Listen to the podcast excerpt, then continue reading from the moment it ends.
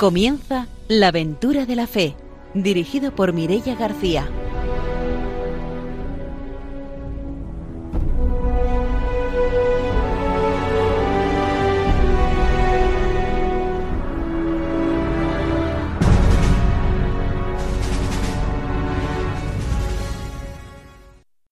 Buenas noches, bienvenidos a la aventura de la fe. Estamos en Radio María, ya preparados para hablar de las misiones y de los misioneros. Está con nosotros el padre Arturo García. Buenas noches.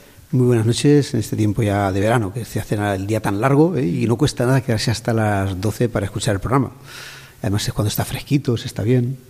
Y está también con nosotros Ramiro Faulí. Buenas noches. Muy buenas noches. Y hoy voy a mandar un saludo muy especial al hermano Felipe, que está en el centro Arlep, en Madrid, y es bueno el secretario de la Escuela de Formación Misionera y siempre está pendiente de todos los que hacen el curso de formación, muy cercano. Desde aquí un saludo y a todos los de los de la Salle que nos están escuchando este programa para que sintonicéis cada vez más el programa La Aventura de Fe, que es un programa misionero y lo vamos a poner dentro del itinerario de formación misionera. Pues mandamos esos saludos, saludamos también a nuestros técnicos, a Ramón y a Ángelo, y os avanzamos de lo que vamos a hablar en el programa de hoy. Hoy vamos a conocer eh, una parte de, la conferencia que eh, don Francisco Pérez, presidente de la Conferencia Episcopal de Misiones, impartió en Valencia recientemente el 19 de junio con motivo de la inauguración de la Cátedra de Misionología de Valencia. Lo conoceremos después cuando hagamos el apartado de la entrevista. Nos vamos ya con la formación misionera de hoy.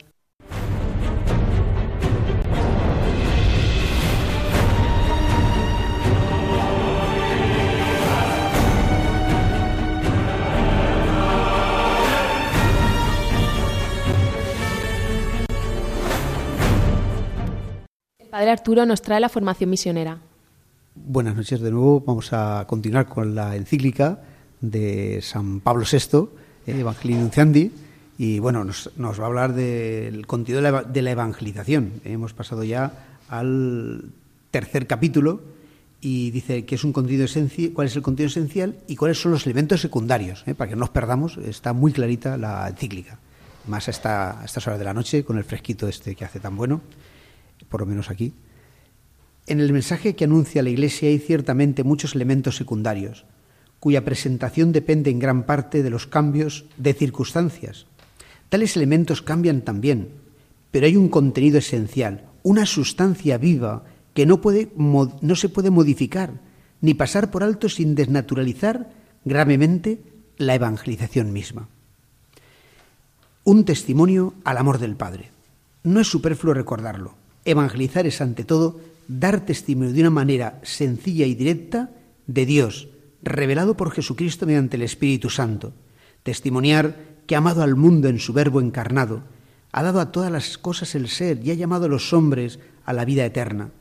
Para muchos es posible que este testimonio de Dios desconocido, a quien adoran sin darle un nombre concreto, o al que buscar por sentir una llamada secreta en el corazón, al experimentar la vacuidad de todos los ídolos. Pero este testimonio resulta plenamente evangelizador cuando pone de manifiesto que para el hombre el Creador no es un poder anónimo y lejano, es Padre. Nosotros somos llamados hijos de Dios y en verdad lo somos, y por tanto somos hermanos, los unos de los otros, en Dios. Que esto me recuerda siempre a tanta gente que a lo mejor pues como que se enfada con Dios y justamente por eso, porque de repente no lo ven como padre por una situación que les ha pasado, una desgracia, un sufrimiento, porque les parece que no les escucha. Claro, realmente todo esto nunca es así, ¿no? Es decir, Dios siempre nos escucha, siempre está atento. Él ha sufrido con nosotros. Sobre todo Dios es enemigo de la muerte. Entonces nunca podemos achacarle a Él pues la muerte, la enfermedad, porque es lo que Dios no quiere. Es justamente consecuencia del pecado. Por eso el centro del mensaje, nos dice la encíclica, dice es la salvación en Jesucristo. La evangelización debe contener también siempre, como base, centro y a la vez culmen de su dinamismo, una clara proclamación de que en Jesucristo, Hijo de Dios hecho hombre, muerto y resucitado, se ofrece la salvación a todos los hombres, como don de la gracia y de la misericordia de Dios, no una salvación puramente inmanente, a medida de las necesidades materiales o incluso espirituales que se agotan en el cuadro de la existencia temporal y se identifican totalmente con los deseos, las esperanzas, los asuntos y las luchas temporales, sino una salvación que desborda todos estos límites para realizarse en una comunión con el único absoluto, Dios, salvación trascendente, escatológica que comienza ciertamente en esta vida, pero que tiene su cumplimiento en la eternidad. Entonces, claro, eso es verdad que, es importante, ¿no? A veces tenemos a Dios como una cosa así mm, solo del espíritu, porque tiene un sentimiento, porque te da paz, porque habrá algo en la otra vida, pero eso es perderse esa intervención de Dios en la historia, que realmente es lo que el pueblo de, Dios, el pueblo de Israel recordaba siempre, como Dios les sacó de Egipto con mano fuerte. Entonces parece que nos, como que si los milagros no fueran importantes, tal, pero en realidad es una mm, salvación que que es, para esta vida y que además es para la vida eterna. Es decir, y no una, y no una vida eterna, digamos, como una vida eh, light, ¿no? de bajo nivel, eh, pobre, todo lo contrario. Es una vida en la que se eh, dimensionará mm, hasta el extremo todas nuestras alegrías, toda nuestra fiesta, todo lo que podemos vivir aquí, en el cielo será mucho más intenso, mucho más vivo. Por eso, pues, es el testimonio de los mártires, ¿no? que, que por Cristo eh, son capaces de morir porque, y vivir para la vida eterna. Y a mí me llama mucho la atención porque vuelve a recordar lo de testimoniar, ¿no? que también el Papa Francisco está acordando mucho. Y bueno, a veces me pongo a pensar que siempre cuando hablamos de evangelización estamos pensando en métodos, en estrategias, mientras que, bueno, tanto en el Evangelio como después toda la doctrina de la Iglesia eh, se basa que la principal evangelización viene por el testimonio y quizás también nos debemos de eh, interpelar nosotros mismos cuál es el testimonio de vida que estamos dando. A lo mejor no buscar solamente las herramientas que pudieran ser eficaces para el anuncio del Evangelio, sino yo como persona, ¿no? Cada uno de nosotros, hasta qué punto está testimoniando a Cristo, ¿no? Y hasta qué punto también está ofreciendo esa salvación que nos viene, que nos viene de Cristo, o a veces nos quedamos solamente en lo, en lo superficial, ¿no? Por lo tanto, el camino de la evangelización pasa por una autoevangelizarse. ¿no? Algunos misioneros dicen, eh, he ido a evangelizar y he sido evangelizado. Es decir, no puede existir una, evangelización, una evangelización si nosotros mismos no estamos en un proceso de autoevangelizarnos y que el Señor actúe en nosotros, más que pensar dónde estará una varita mágica para hacer nosotros nuestra voluntad y no la voluntad de, Dios, que es que nosotros mismos seamos, digamos, ese testimonio del verbo, con nuestras imperfecciones, con nuestros pecados con nuestros defectos, pero, llamar a una, Cristo y... una transformación interna nuestra creo que es la clave la clave de una nueva evangelización pues ante un mundo desesperanzado, un mundo que está esperando por una salvación. Nosotros podemos ser, digamos, ese canal con nuestro testimonio de la presencia salvífica de Cristo. Pues sí, no se puede dar lo que no se tiene. Efectivamente. Pues hasta aquí la formación misionera de hoy. Damos paso a las noticias.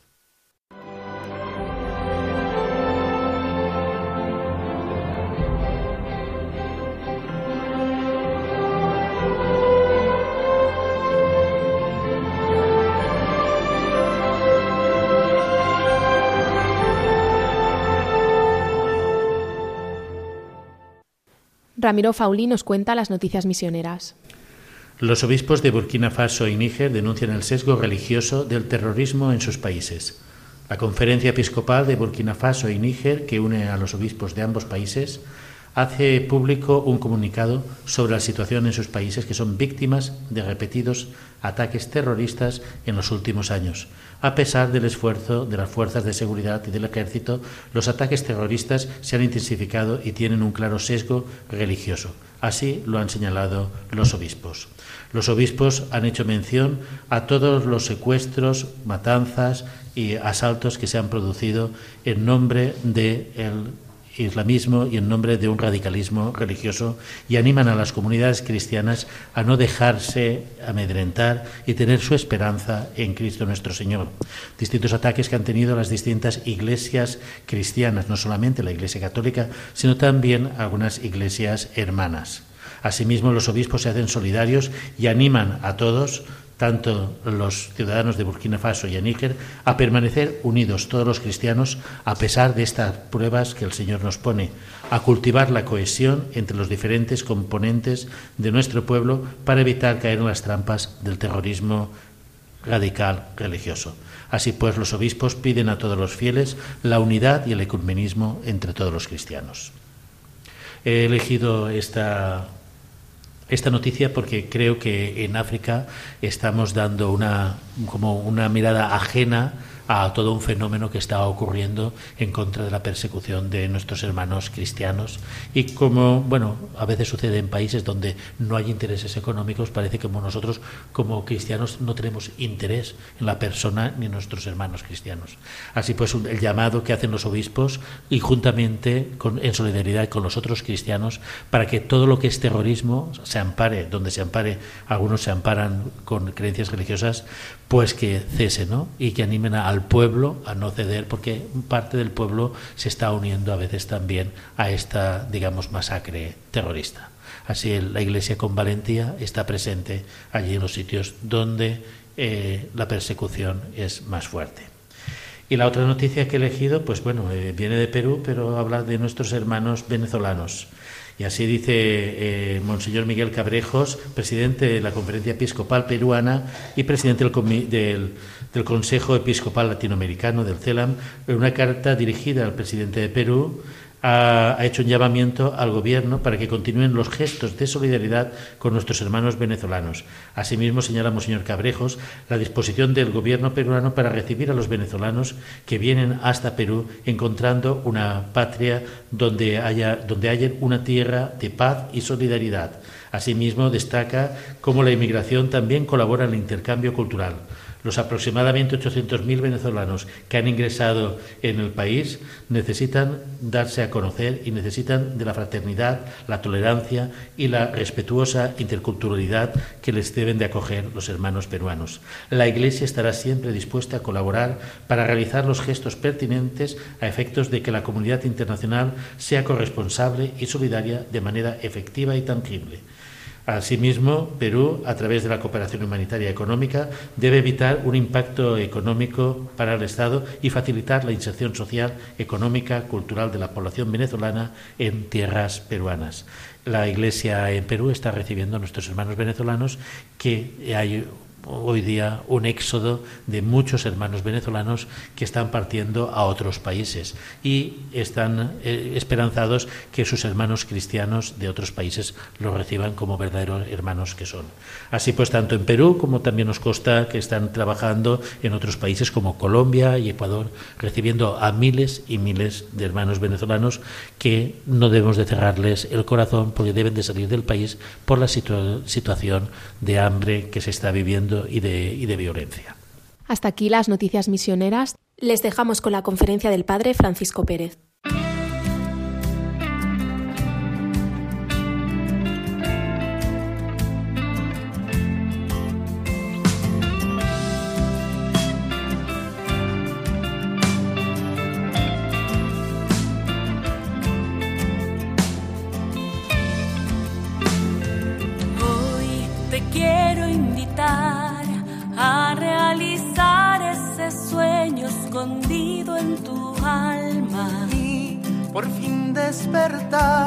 Al mundo elevando un canto lleno de esperanza. Ven, no tengas miedo, no mires atrás.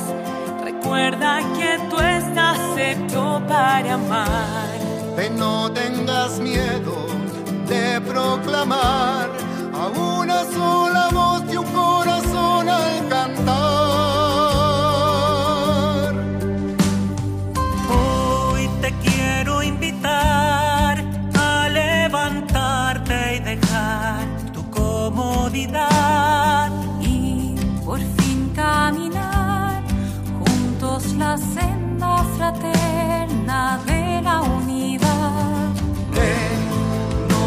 tengas miedo, no mires atrás. Recuerda que tú estás hecho para amar. Ven, no tengas miedo proclamar a una sola voz y un corazón al cantar.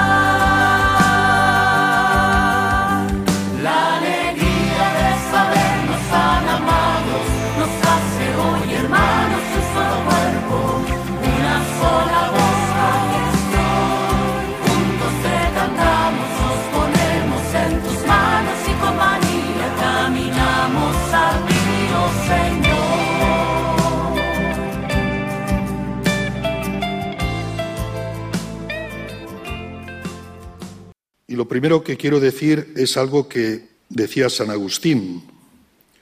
No digas que el tiempo pasado fue mejor que el presente.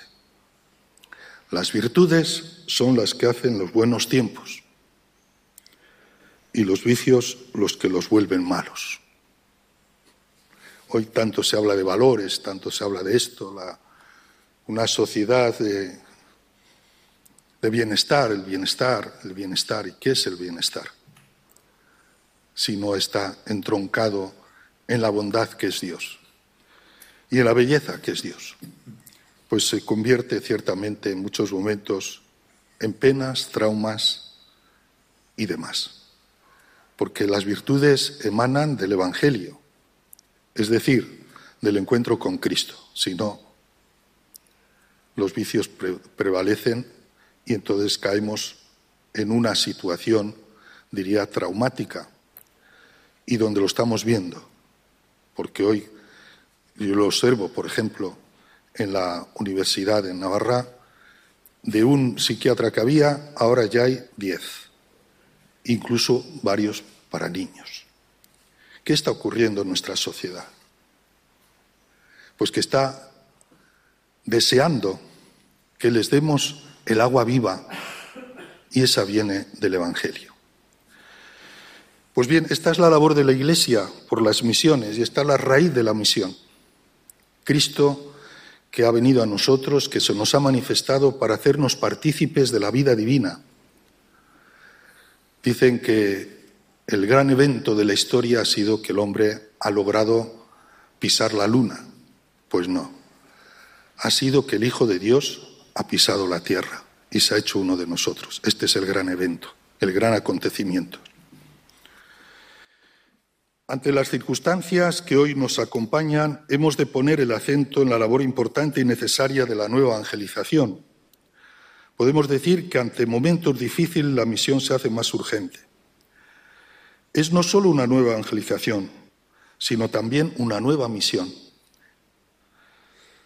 Los carismas que el Espíritu Santo envía hoy tienen unas características especiales para una época que está apresada por la masificación y, y, la influencia de los medios de comunicación. La misión o se hace en comunión y fortaleciendo el ámbito comunitario, o nos vemos impotentes ante la corriente tan fuerte que viene programada y estructurada por el materialismo, por el hedonismo y el pansexualismo. En las primitivas comunidades cristianas se advertía que quien en su vida diaria se sentía acosado por las tentaciones de todo tipo, el mismo ambiente comunitario lo libraba si se amparaba en él. Una de las flojeras que hoy sufre el cristiano es el individualismo y el personalismo. Obras misionales pontificias tienen la obligación de ayudar e impulsar a todas las comunidades eclesiales y cristianas a vivir el espíritu de la misión y siempre desde la raíz de la comunión fundamentada en Cristo, en su Iglesia y de la solidaridad expresión viva del amor de Cristo. Pensemos que el Papa Francisco nos ha lanzado este reto que no es novedoso porque ya tenemos, todos los papas lo han hecho también, al menos por lo que conocí a, a San Juan Pablo II, que me ordenó obispo en la Basílica de San Pedro, y con el que tuve varios encuentros, ¿no? Y también Benedicto XVI, y sabemos la sabiduría del Papa Benedicto, que ciertamente enamora y, te ayuda a mirar las cosas con esa luz. Y ahora, pues el Papa Francisco, que sin duda pues, nos pide siempre que, recemos y, y, oremos por él. Y al mismo tiempo también pues, nos da esa enseñanza en el Señor. Un día le pregunté, eh, Papa Francisco, ¿qué, ¿qué es eso de salir a las periferias? Me miró y me dijo, dice este arzobispo de Pamplona, ¿cómo me hace esa pregunta? digo, no, es que claro, eso de salir a las periferias, igual pensamos que hay que salir con los pantalones rotos, como hoy van muchos jóvenes, ¿verdad? Y hay que ir a no sé dónde. Y me dice, lo tiene dentro usted, porque tiene que misionarse, tiene que vivir la misión, el encuentro con Cristo para después darlo a los demás. Y aquello, quiero decir que esto no es que os dé nada novedoso, pero me hizo pensar, efectivamente, a veces igual estamos pensando en los demás y no tenemos el encuentro con Cristo. ¿Por qué no hay vocaciones? ¿Por qué en muchos momentos estamos viendo que la familia está sufriendo tanto? ¿Por qué vemos incluso decepciones? ¿Por qué vemos momentos de pecado y de circunstancias que nos hacen vivir una cierta amargura? Porque no tenemos el encuentro con Cristo. Y es importantísimo. Por eso el Papa pone como primera condición la oración. Sin oración no hay misión. Y es verdad.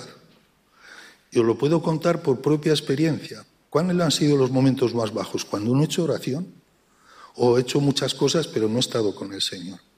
Pero cuando he estado con Él, algo me motiva a hacer por los demás. Y entonces miro a los, a los otros de distinta forma. Porque no los considero unos adversarios o alguien de los que tengo que pasar, sino hermanos míos porque son hijos de Dios. Nada más llegar a, la diócesis, lo primero que hice fue una capilla de adoración Diez años, ya casi once años que llevamos la adoración en el centro de la ciudad. Y le dije a, a la alcaldesa entonces, mire señora alcaldesa, va a ser el que menos va a molestar, pero el que más va a sanar los corazones. Y así ha sido, y en muchos momentos así lo hemos podido comprobar, cantidad de vocaciones, con diez, doce horas de confesores. Y eso ha hecho posible que mucha gente haya encontrado el camino de la fe. Y por eso creo que lo más importante es sobre todo tener presente la oración como el lugar donde uno tiene ese encuentro con Dios. Bien que lo sabe don Antonio, estuvo en Ávila, cuando Teresa decía que es el trato de amistad con aquel que sabemos nos ama. Si nos damos cuenta de una cosa, Hoy mucha gente está mendigando amor, pero no lo va a encontrar en las fuentes que están vacías, en esas fuentes que están secas, materialismo, hedonismo, no lo encuentra ahí. Y de hecho cada día hay más suicidios, porque no, no hay vida. Y cuando no hay vida uno se siente inútil. Y cuando se siente inútil pierde la propia experiencia de lo que es ser humano. Bien, disculpad mi, mi pasión por esto porque creo que esto es importante. ¿Y de dónde nacen todas las vocaciones? Nacen de ahí, del encuentro con aquel que sabemos nos ama. A nuevos tiempos, nuevo ardor, nueva dinámica y nuevos métodos. El Evangelio no se cierra en tiempos pasados. Tan importante fue ayer como lo es hoy. El ser humano necesita la salvación de Cristo ayer, hoy y mañana. Se ha perdido la savia que da fuerza a la sociedad, se buscan remedios bajo la capa de cultura. Se intenta marginar lo religioso, incluso se le considera un peligro para la sociedad. Nos hallamos ante el diálogo con las demás denominaciones cristianas y las otras religiones. Para dar respuestas, muchos piensan que lo mejor es meter a todos en una turmi y de lo que salga eso es lo que debe predominar como religioso, meter todo. Y no. La regulación de la sociedad viene marcada por las directrices y normas de los parlamentos que legislan con un absolutismo tal que no tiene presente ni los principios de la ley natural y menos la moral o ética. Ante esta situación, el ardor misionero debe ser mayor y el Evangelio, como luz encima del celemín, debe brillar. No podemos quedarnos agachados y agazapados en lo oculto de nuestras comunidades, sino anunciar con valentía el Evangelio de Jesucristo. Una nueva misión en la nueva evangelización. Hace pocos días venía una joven y me decía, gracias, gracias quiero dar a la Iglesia. ¿Por qué? Porque me ha dado la vida que vale. Porque yo estaba en una vida que me destruía. Es importante. Cualquier gesto, cualquier palabra, una llamada por teléfono. Y a veces ocurre que a veces me escriben alguna carta un poco durilla y a veces también en el ámbito político donde me encuentro. Y entonces cojo el teléfono y llamo a esa persona. Cambia. ¿Por qué? Porque ahí en ese momento se siente valorada por lo que es. No por lo que igual me ha dicho. Igual no sale ni siquiera aquello que ha dicho porque se siente valorada por lo que es. Quiero decir, hoy hay, los métodos no son como en otras épocas donde, por así decir, estábamos valorados socialmente. Una valoración donde, bueno, pues teníamos un cierto sesgo social de aplauso, la plausibilidad social. Hoy no nos aplauden. Hoy vamos por la calle y, bueno, y entonces uno tiene que agachar la cabeza y decirle, Señor, ayúdale a ese que ha pronunciado esa palabra. Es, otro momento, pero no es un momento que nos ha de, hacer frenar la evangelización, mucho más, porque todos necesitan encontrarse con Cristo, todos. El Papa Francisco nos recuerda la importancia de que cada hombre y mujer es una misión y esta es la razón por la que se encuentra viviendo en la tierra. Ser atraídos y ser enviados son los dos movimientos que nuestro corazón, sobre todo cuando es joven en edad, siente como fuerzas interiores del amor que prometen un futuro e impulsan hacia adelante nuestra existencia. Nadie mejor que los jóvenes percibe cómo la vida sorprende y atrae. Es el mensaje del Santo Padre eh, con motivo de la Jornada Mundial de las Misiones del DOMUN el 2018. Bien, nuestra sociedad está falta de esperanza y de alegría. Hace unos años hubo un lema con motivo de la infancia misionera que se formulaba, contigo el mundo sonreirá. Creo que la labor fundamental de las obras misionales pontificias es la de hacer felices a los demás, y esta se manifiesta cuando sonreímos. Aquel niño que un día estaba rezando y dice, Señor, que los malos sean buenos y que los buenos sean simpáticos. Sí, a veces es verdad, una sonrisa, un acercamiento, un acto de simpatía, un... Eh, cala, cala el corazón, porque es que falta. La sonrisa es el destello de la luz de la alegría y felicidad que habita dentro de nosotros. Y nos lo dice el Señor. Por una parte, el mundo está llamado a esperar y a sonreír, a gozar de la gloriosa libertad de los hijos de Dios, o experimentar lo que dice el evangelista San Juan. Se alegrará vuestro corazón y vuestra alegría nadie os la podrá quitar. Sin embargo, nuestro mundo no sonríe. No es feliz porque le faltan una serie de condiciones esenciales. Y ahí es donde tenemos, y dar la vida por esto bien merece para que el mundo, el hombre, la sociedad encuentre una razón de vivir y de ser. Todos somos necesarios. Aquí proponemos la otra parte de nuestro quehacer. Te necesitamos a ti, a cada uno de nosotros, todos, hasta el niño. Yo siempre que me veo con los niños les digo, hacedme la señal de la cruz. Y la saben.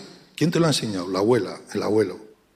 Y entonces digo, y eso es lo que tiene que ser para ti importante. Si un día te dicen, ¿en quién crees? Tú tienes que hacer la señal de la cruz, porque es el que habita en nuestros corazones. Entonces, a Él es al que tenemos que transmitir. Convendría recordar aquí lo que nos dice la Escritura, que cada cual ponga al servicio de los demás la gracia que ha recibido como buenos administradores de las diversas gracias de Dios. Si alguno habla, sean palabras de Dios. Si alguno presta un servicio, hágalo en virtud del poder recibido de Dios, para que Dios sea glorificado en todo por Jesucristo, a quien corresponden la gloria y el poder por los siglos de los siglos. La primera de Pedro. Bien, tampoco quiero extenderme, pero porque habría muchísimas cosas que decir.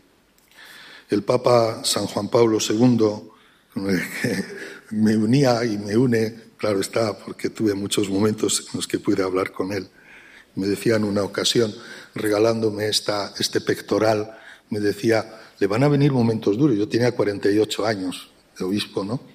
Eh, cuando fui nombrado obispo. Entonces el día estuve 20 minutos con él y al acabar me dijo, le voy a dar una cruz, pero mire, cuando le venga la cruz, que le van a venir, no abrace la cruz vacía, sino llena de Cristo, llena de Cristo, como él solía decir con fuerza. ¿no? Entonces le dio un abrazo, nos dimos un abrazo y dije, tomaré en cuenta esto. Entonces él pone que la misión también es como esa viña, que es el mundo entero, que debe ser transformado según el diseño divino en vista de la venida definitiva del reino de Dios. Bueno, pues hay unas características de la misión. La primera de ellas es la contemplación, es la oración. Un misionero que no reza no es misionero. Si no hay oración, cada uno tendrá su método, su forma. Si no hay acercamiento a los sacramentos, muy bien lo decía don Antonio hace poco, ¿a dónde voy a beber? ¿A las ideologías de turno? Y entonces aquí se está cayendo. Parece que son como el ave fénix que viene a decirme lo que tengo que hacer y sin embargo no. Y sin embargo la oración me pone la verdad, me pone la justicia, me pone en el amor, me pone en la misericordia. Pero la oración que lleva consigo ese encuentro profundo con aquel que yo sé que me ama, para poder amar a los demás. ¿De qué te sirve hablar del amado si no has estado con el amado? Esta es la experiencia de todos los místicos, esta es la experiencia de todos los misioneros. La oración. Sin oración no hay misión. ¿Por qué? Porque se convertiría más o menos en una charlatanería, sí, haríamos una serie de, incluso podría, pero lo que tenemos que transpirar es aquello que Dios ha creado en el corazón, que Dios ha hecho. Y eso llega. Yo siempre que escribo las homilías las pongo delante del Santísimo, se las dejo allí delante del sagrario, digo, mira Señor, yo he hecho lo que he podido, pero tú tienes que hacerlo más. entra en el corazón de mis navarricos, que para eso eres Dios. Entonces le reto. ¿eh? ¿Por qué? Porque es verdad. Y, el Papa también impulsa en este sentido en, el mes misionero diciéndonos que lo primero es la oración, que consideremos la, la vida contemplativa, que consideremos el bien que se hace en familia cuando se reza, apagar la televisión, apagar todas las cosas, rezar. Yo he visto familias que han salido adelante gracias a la oración. La primera, la mía, que tuve momentos muy duros cuando mi padre perdió el trabajo y cuando tuvo que, por así decir, buscar un trabajo fuera del lugar donde estaba. Y vivimos pobremente, pero la riqueza mayor era la oración que teníamos y la unión de ir juntos todos los domingos a misa. Sí, las cosas más sencillas son aquellas que de verdad llegan al corazón, porque Dios es sencillo, no es complicado, porque es amor. En segundo lugar, el testimonio de vida. Para acercarnos con autenticidad y eficacia a este mundo que nos sonríe y a quien amamos de corazón, hemos de ser testigos de Cristo. El testimonio de vida, la actitud de servicio de amor, de alegría y disponibilidad son muy necesarios. Porque como escribió el Papa San Juan Pablo II, siguiendo el pensamiento de pontífices anteriores, que el hombre contemporáneo cree más a los testigos que a los maestros. Lo decía ya San, el Papa San Pablo VI, lo decía. Cree más en la experiencia que en la doctrina, en la vida y en los hechos que en las teorías. Le pregunté un día también al Papa Francisco por qué había escrito Gaudete de Sultate, me miró, dice, porque yo siempre llevo en mi cartera Evangelii Gaudium. O esto, eh, bien digo. El, el, Papa Pablo VI había dicho que no se puede anunciar el Evangelio sin gozo. Y por eso he escrito Gaudete de Sultate. Bueno, después Evangelii Gaudium anteriormente. Evangelii Nunciandi fue de Pablo VI. Y en el Evangelii Nunciandi lo ponía. Es verdad. ¿Por qué tenemos que en muchos momentos estar apesadumbrados? ¿Por qué en muchos momentos, si alguien nos mira, dice, ¿qué pasa ahí? ¿Por qué en muchos momentos nos dejamos llevar por los traumas mm, sociales y en lugar de poner ahí esa pizca de lo que es y significa abrazar la cruz? ¿Por qué en muchos momentos no nos dejamos traspasar más allá de nuestros dolores por el gozo de saber que Cristo está conmigo, que nunca me deja. Los momentos más fuertes que yo he tenido en mi vida, todos tenemos, ha sido delante del Señor y oír como esa vocecita pero fuerte, no tengas miedo, yo estoy contigo. Por tanto, el testimonio evangélico al que el mundo es más sensible es el de la atención a las personas y el de la caridad para con aquellos que me necesitan, sea quien sea. La gratuidad de esta actitud, de estas acciones, que contrastan profundamente con el egoísmo presente en el hombre, hace surgir unas preguntas precisas que orientan hacia Dios y el Evangelio. Nos vamos a hacer una pausa, volvemos enseguida.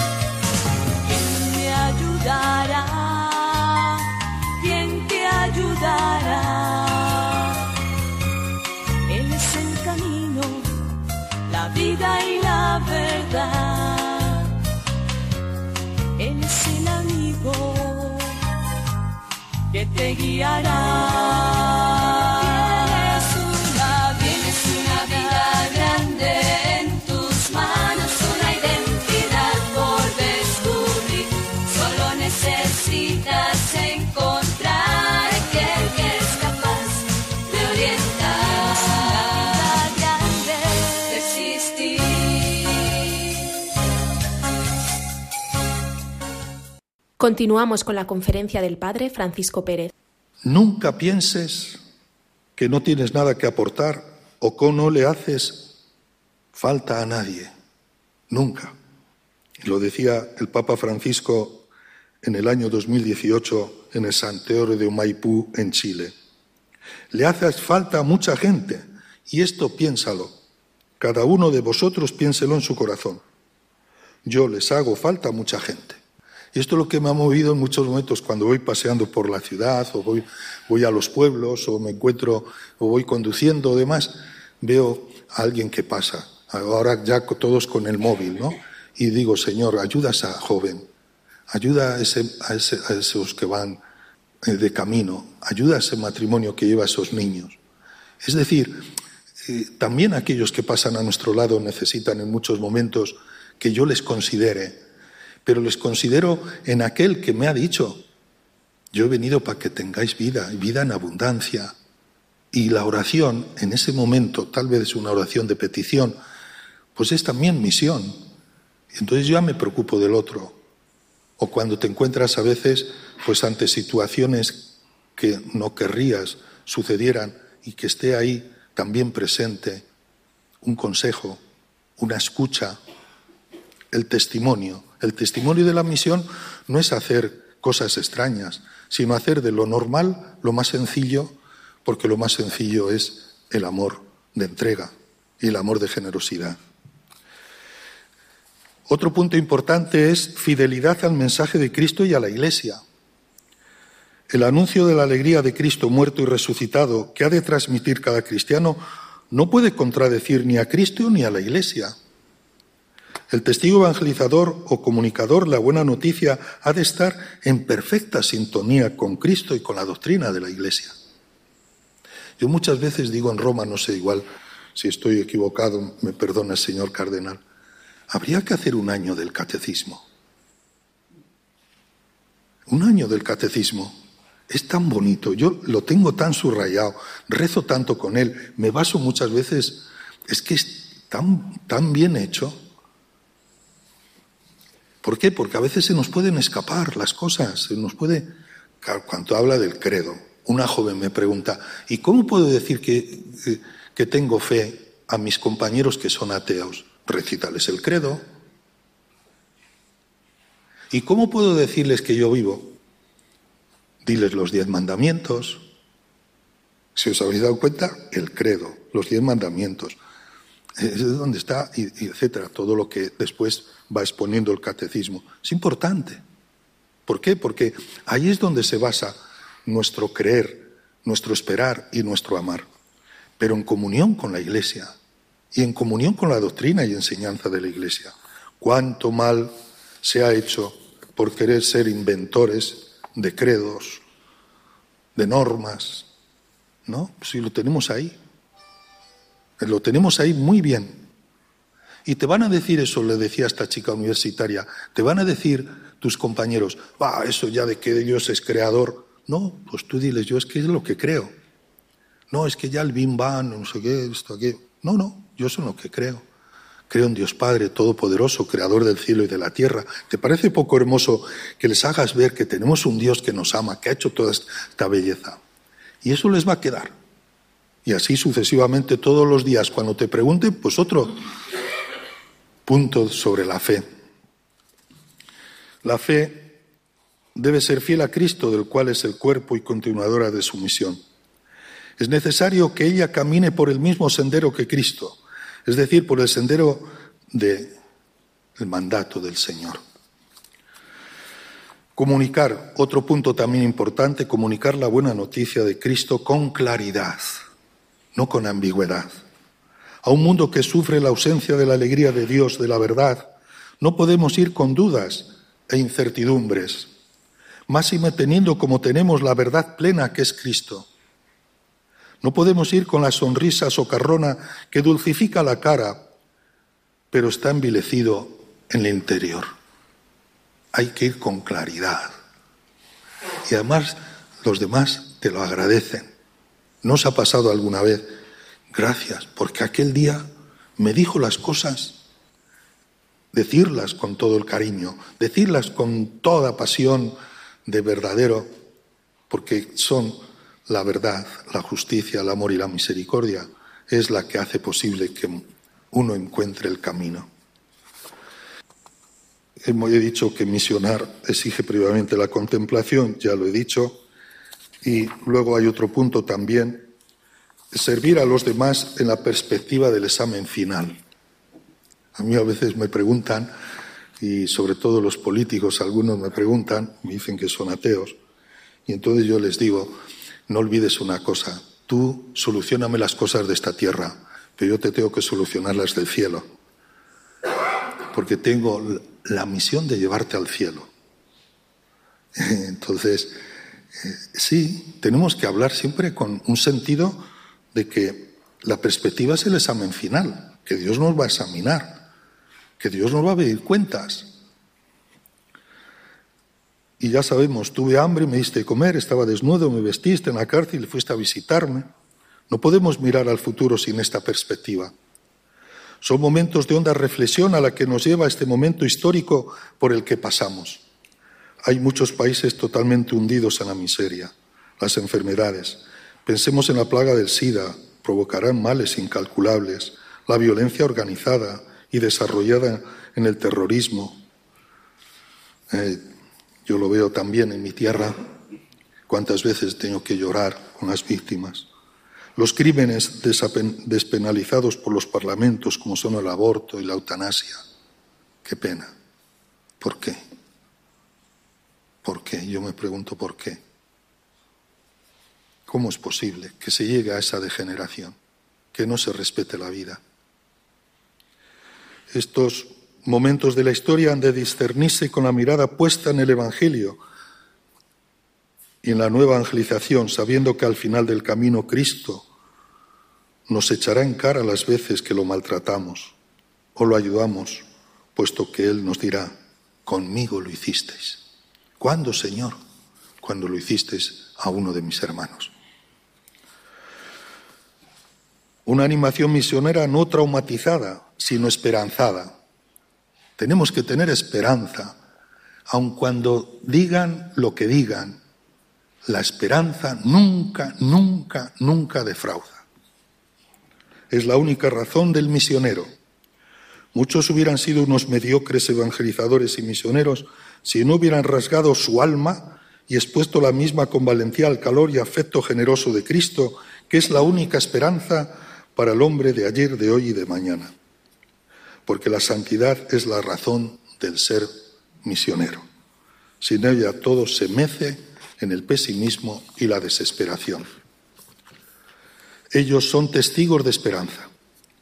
La animación misionera no ha de caer en el trauma de lo negativo que hoy se muestra en nuestra sociedad, sino adherirse al mensaje de Pablo. Mi fuerza se muestra en la debilidad. Donde abundó el pecado, sobreabundó la gracia. Una animación misionera humilde y abrazando las cruces de la sociedad. No podemos pasar de ellas. Hemos de abrazarlas. Es penetrar, dice Jean Lafrance, con él en el misterio de la cruz gloriosa y en el reino de las bienaventuranzas. Por tanto, ahí encontraremos muchos momentos. Ahí debemos estar. No podemos escapar para llevar ni más ni menos que la animación misionera. Una animación misionera abierta a todos y no acomplejada. Es importante también. No ha de cerrarse en uno, sino ha de abrirse a todos. Recordad aquello que me decía el Papa Francisco. Romper con su yo por Cristo para darse al lado más por Cristo. Una animación misionera sostenida por la espiritualidad de comunión, tan importante es. Sí, son las, podemos decir, las cuatro columnas fundamentales de, de la Iglesia. La evangelización, la liturgia, el amor al hermano y la comunión. No podemos perder la comunión, pues no podemos ir por nuestra cuenta. Conclusión. La vida merece entregarse por la misión y la evangelización. La misión será el desprendimiento de vida que los nuevos misioneros basarán en la propuesta clara del Evangelio que lleva por los caminos de la santidad. Santidad y misión cada vez irán más parejas. Hace poco venía un misionero delgadito, delgadito, delgadito. Madre mía, me dio una pena de Venezuela. Estamos ayudando desde Caritas también y desde la Conferencia Episcopal a Venezuela y hemos de dar gracias al Señor y también tanta gente buena. Y entonces le dije, ya tienes que quedarte en la diócesis. Dice, tengo tanta ansia de estar con los más pobres de allí, que en el momento que me ponga bueno, y tiene ya 90 años, me iré para allá. Me ha pasado yo con varios casos que teniendo 90 años se han ido allí. Esa, tú dices, qué categoría, ¿no? ¿Qué categoría? Le di un abrazo y le dije, ¿yo qué te voy a decir? Porque estás haciendo una experiencia profunda de misión. Por eso, entregarse por la misión y la evangelización Apoyemos todas las iniciativas que surjan para la misión. Hay muchas iniciativas. Y aquí tenemos al director de Obras Misionales Pontificio, don José María, que sin duda en OMP están trabajando tan bien y con tanta entrega y, están haciendo propuestas. Y también quiero saludar a Arturo, el delegado y director de Obras Misionales de vuestra diócesis, con el bien que se está haciendo junto con vosotros, los misioneros y vosotros los que trabajáis en la misión. Y luego quiero agradecer a los misioneros. Para finalizar, quiero públicamente agradecer la labor tan excelente que nuestros misioneros están realizando y el servicio silencioso pero potente que la misma sociedad ha de reconocer. Los misioneros no quieren reconocimientos espectaculares. Lo sabéis muy bien, ¿verdad, queridos misioneros? ni adhesiones como si de personas míticas se tratara.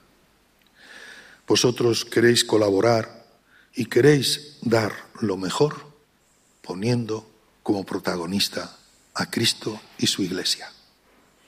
Estoy convencido que poniendo en práctica estas ideas que he hecho así, tal vez, eh, no sé si las he hecho muy confusas, podemos ser cada uno de nosotros testigos fidedignos de Cristo y de su mensaje de salvación, liberación y gozo auténtico. En otros términos, podremos contribuir a que nuestro mundo sonría con la alegría plena de los hijos de Dios y llegue a constituir una familia unida en amor del Padre, del Hijo y del Espíritu Santo que celebrábamos el domingo pasado, que es la finalidad de la misión que el Verbo encarnado prometió, acompañó y sigue acompañando a su iglesia. La raíz de la misión es Cristo que nos salva. Hasta aquí la conferencia del Padre Francisco Pérez. Os recordamos que la aventura de la fe vuelve dentro de 15 días. La semana que viene es el turno del programa No tengas miedo del padre Juan Francisco Pacheco. Mientras tanto, recordaros que nos podéis seguir en Twitter, en Facebook y que también tenemos una dirección de correo electrónico que es laventuradelafe@radiomaria.es. Buenas noches.